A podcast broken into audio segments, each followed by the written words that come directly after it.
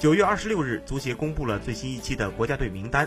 西班牙人球员武磊依然驰援球队，规划球员艾克森、李可入选。因醉驾遭到刑拘的张路被除名，顶替他的是原国足主力门将曾诚。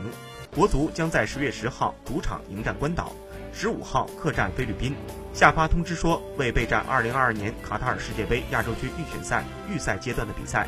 经国家男子足球队教练组研究，中国足球协会批准，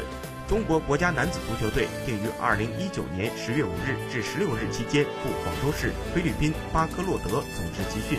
并参加世界杯亚洲区预选赛预赛阶段赛事。